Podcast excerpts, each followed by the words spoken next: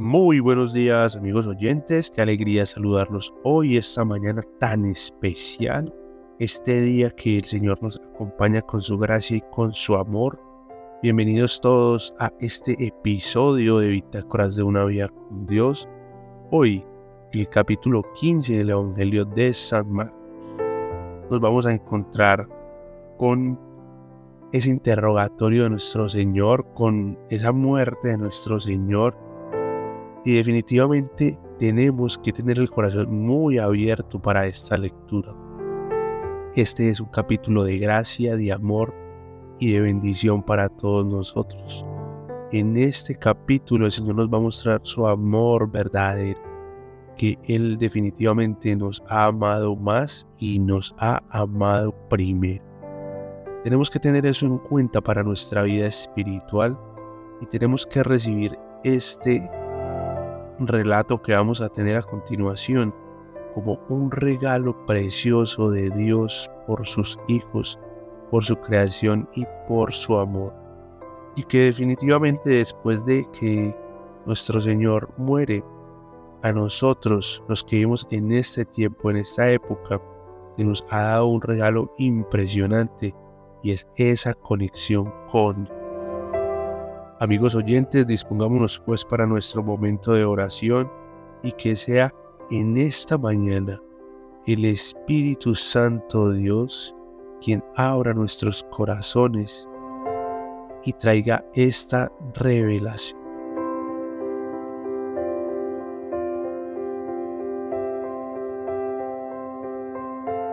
Padre, gracias por este día, gracias por tu amor, por tu bendición. Gracias Señor por hacerte hombre en Cristo. Gracias Señor por venir a esta tierra. Hoy queremos Señor poner a los pies de tu cruz nuestro dolor, nuestras cargas, nuestras angustias y nuestras preocupaciones. Queremos bendecirte, queremos alabarte, queremos glorificarte, amado Rey, porque eres tú quien ha dicho sí primero. Eres tú quien ha tomado el peso, quien ha tomado la cruz Eres tú, Señor, quien nos ha salvado. Hoy por tu muerte, por tu resurrección, por tu dolorosa pasión, Señor, por tu humillación. Te damos gracias porque tú eres digno y tú eres santo, Señor. Queremos alabarte y queremos bendecirte en esta mañana, amado Jesús. Bendito seas, Rey de Gloria. Por ti fueron hechas todas las cosas para ti, Señor, y en ti está hecho todo, Señor. Hoy quiero abrirte el corazón. Quiero, Señor, que cada persona que esté oyendo esta oración pueda sentir de tu gracia y de tu amor, pueda encontrarse contigo, amado Rey, así como yo me he encontrado contigo, Señor. Que podamos ser como esas ovejas que escuchamos la voz de nuestro pastor y que podamos, Señor, recibir esa misericordia que tú has tenido con nosotros. Hoy, Señor, en lo que vamos a leer a continuación, queremos recibir esa gracia de la salvación que tú nos estás regalando, Señor, con tu muerte. Que se abra nuestro corazón a la gracia, Señor, de tu vida, de tu amor, a tu morar celestial, Señor, a tu resurrección. Que tú, Señor, vengas a morar en nosotros. Hoy, Señor, queremos pedirte que no nos abandones, que no nos sueltes, que no nos dejes, Señor. Cumplas esa promesa, Señor, que llevarás la obra que has empezado con cada uno de nosotros a feliz término, Señor. Hoy por tu nombre, Jesús, por tu dolorosa pasión, por tus llagas, Señor. Por cada clavo, Señor, que te dieron. Por esa lanza enterrada, Señor, en tu costado. Yo decreto una sanidad y una renovación sobre la persona que está oyendo esto, una sanidad física en el nombre de Cristo Jesús, una sanidad emocional, a toda angustia, a todo dolor, a todo llanto, Señor, a todo llanto que no cesa, a toda preocupación, a todo dolor de traición, Señor, en tu nombre Jesús, por tu pasión, por tu muerte, por tu resurrección y por tu santa sangre que es derramada hasta la última gota. Hoy el Señor te dice que no más, es momento de parar y su gracia desciende sobre ti. Así Padre, yo te pido que el Espíritu Santo nos traiga revelación y sanidad a través de esta lectura, que nos abra, Señor, el entendimiento y podamos recibir en nuestro corazón este alimento de vida. Porque no solo de pan vive el hombre, Señor, sino de toda palabra que sale de tu boca. Hoy, Señor, yo los bendigo en el nombre del Padre, del Hijo y del Espíritu Santo. Y esta oración, Señor, la he hecho en el nombre de nuestro Señor Jesucristo, tu Hijo. Amén, amén y amén.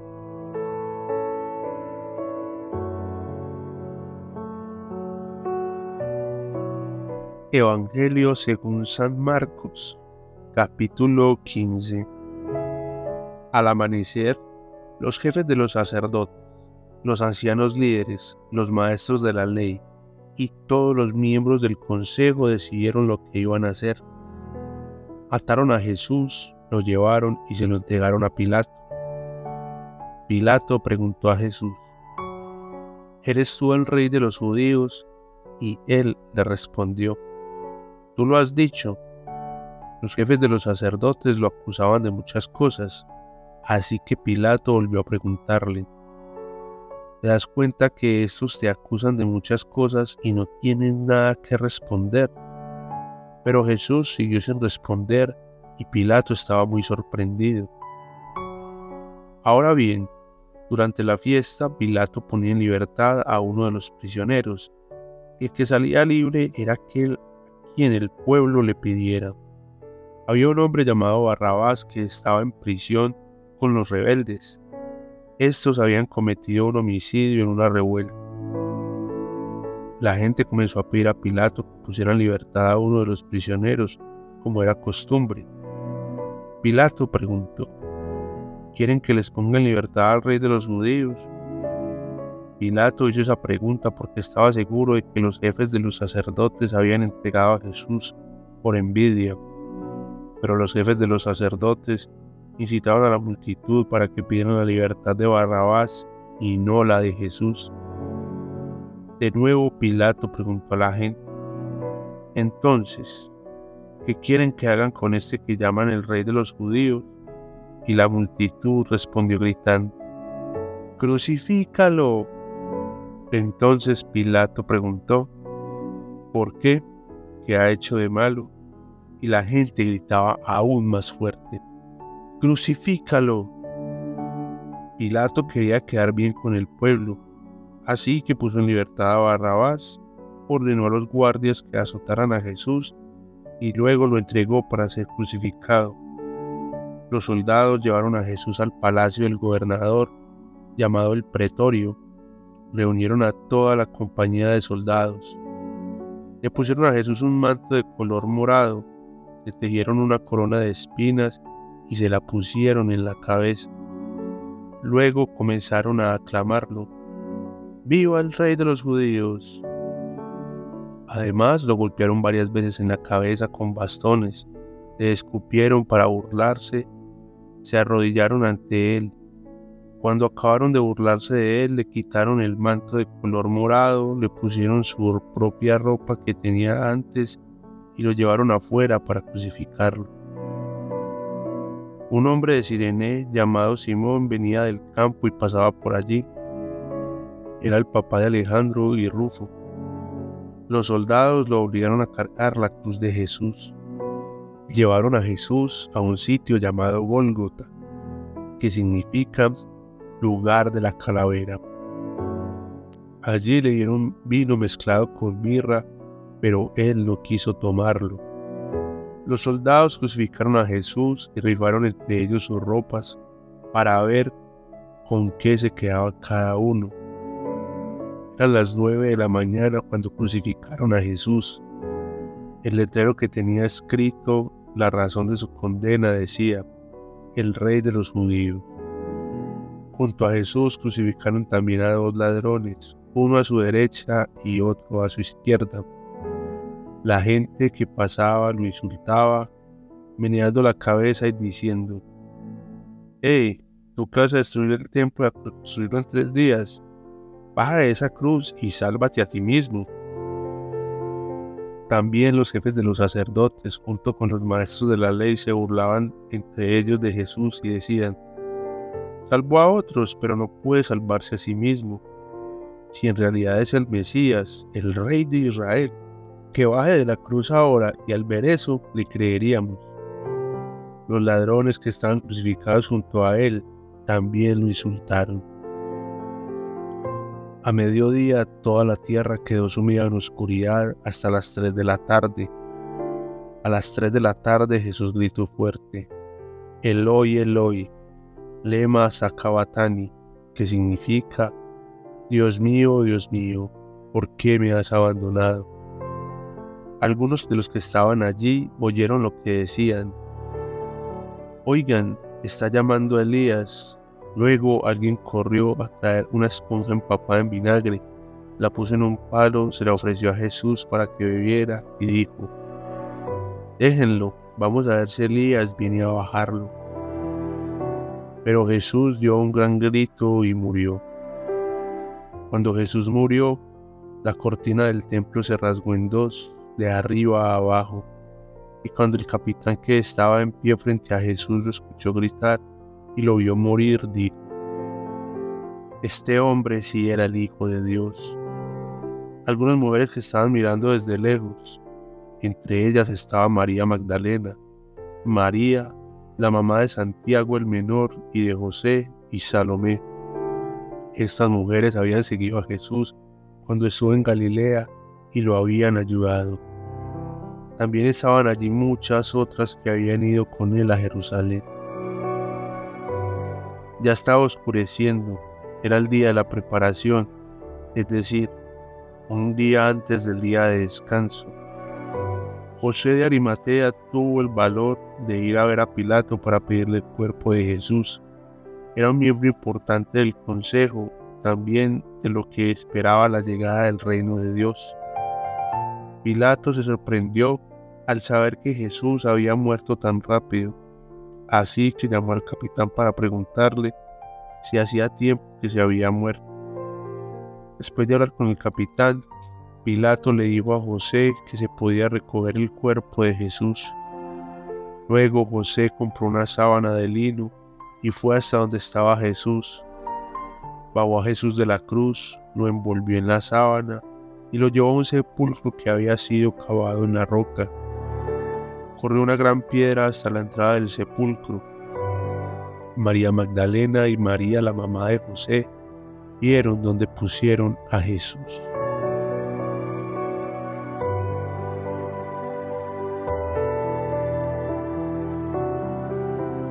Muy bien amigos oyentes, pues definitivamente esta historia nunca deja de ser triste. A mí me parece que la muerte de nuestro Señor es un es uno de los actos que uno puede ver en la humanidad que ha sido como un hombre demasiado despreciado y finalmente es una persona demasiado famosa en todo el mundo, porque esta historia se ha conocido en los últimos dos mil años siempre para todo el mundo. Yo creo que nosotros, principalmente las personas que caminamos con el Señor, que escuchamos esta historia, que la leemos, que la interiorizamos, debemos estar profundamente agradecidos. Al principio el Señor me ponía mucho orar por esa sanidad. Podía ver claramente el dolor en los corazones de algunas mujeres que escuchan este programa y cómo van a recibir esa sanidad. Cómo ese llanto incesante va a parar por la gracia y la unción del Espíritu Santo. Y definitivamente es uno de los regalos que se ha ganado en la cruz. Cuando aprendemos a orar con el poder de la cruz, con el poder de la sangre de Cristo, con el poder de la oración, con el poder que el Señor nos ha regalado en su muerte, aprendemos que nuestra vida espiritual y nuestra vida de oración tiene que cambiar. Definitivamente tenemos que pasar de una oración suplicante, de una oración de mendicidad, de una oración que no traspasa los límites de un Señor, ayúdame, por favor, con esta situación, con el dolor que tengo en mi corazón, sino que definitivamente debemos usar esto que estamos leyendo. Acá nos relatan humillaciones, desnudez, azotes, latigazos, corona de espinas. Acá nos relatan un dolor incesante para el Señor, humillaciones, burlas. Acá nos relatan que el Señor le dieron la espalda a todos los seres queridos y nos está diciendo que Él comprende nuestro dolor, que para acabar de ajustar ha recibido la muerte más dolorosa para pagar por ese dolor que nosotros estamos llevando, por ese pecado, y que nos ha reconectado con el Padre, que nos ha reconectado con el cielo. Amigos oyentes, la muerte de Jesús no puede ser en vano. La muerte de Cristo no puede ser un acontecimiento más de la historia, porque definitivamente el nombre de Jesús, Jesús de Nazaret, mueve el mundo espiritual. No hay ningún otro nombre que tenga más poder que el nombre de Jesús. Con este nombre echamos fuera al demonio, echamos fuera la enfermedad, echamos fuera la frustración, echamos fuera el cansancio de nuestras vidas. Con este nombre recibimos el Espíritu de Dios. Con este nombre nuestra vida cambia. Y esto hay que vivirlo. Tenemos que aprender a orar, se los repito. Tenemos que aprender a orar en alabanza y en gracia al Señor, en bendición y saber usar esto sobre nuestras vidas. Que definitivamente nosotros podamos decir ese viva el rey de los judíos, pero con gozo, con alegría, sabiendo que ese rey de los judíos mora en nosotros. Que se ha hecho un templo en cada uno de ustedes, en cada uno de nosotros, que vive y reina eternamente, que está sentado en su trono de gracia a la diestra de Dios Padre. Amigos oyentes, no seamos como ese pueblo judío que escogió al ladrón, que escogió la mentira, que escogió la muerte, antes que escoger a su Salvador y su Señor. Debemos ser muy conscientes de que esta muerte de nuestro Señor Jesucristo para nosotros es un regalo inmerecido es algo que Él no tenía por qué haber pasado porque nosotros definitivamente no vamos a ser capaces de dar la talla. Por más que lo intentemos, no nos va a dar. Ya lo dice el apóstol Pablo. Este, esta tribulación momentánea que nos ayuda a soportar el eterno peso de gloria o de la gloria venidera, de la vida eterna que Jesús nos ha regalado. Entonces toda dificultad que nosotros tenemos, todo cansancio, todo dolor, toda corriente de pecado, toda mala intención, viene a ser sanada por su gracia. Amigos oyentes, quiero exhortarlos a que cambien su oración, a que empiecen a orar con poder y autoridad, que empiecen a ordenar en sus vidas un cambio, una transformación en el nombre de Jesús y vean cómo sus vidas pueden cambiar. Porque definitivamente Dios no quiere que nosotros nos quedemos en un Señor Dios, ayúdame con esta situación, ayúdame con esta enfermedad, sino que nos ha dado su Santo Espíritu para que aprendamos a orar, para que nos revele estas palabras y para que aprendamos a usar todo lo que Él nos ha dado para nuestra vida. Por algo nos llama su pueblo, sus hijos, porque somos diferentes a los mundanos, porque ya no somos del mundo, somos del cielo. Y como ciudadanos del cielo debemos vivir diferente y orar diferente. Es muy, muy, muy, muy importante. Si tú estás acá oyendo esto, es muy importante que cambies tu oración, que aprendas a decir en tu vida lo que Dios te ha puesto y que aprendas a, a usar el poder que Dios te ha dado en su nombre y en el nombre de su Hijo Jesús. Amigos oyentes, qué alegría compartir con ustedes mañana el final de esta temporada de los cuatro evangelios de conociendo a Jesús a través de sus enseñanzas, de su palabra. Que el Señor los bendiga pues en abundancia, que tengan un feliz día y nos vemos mañana con el capítulo 16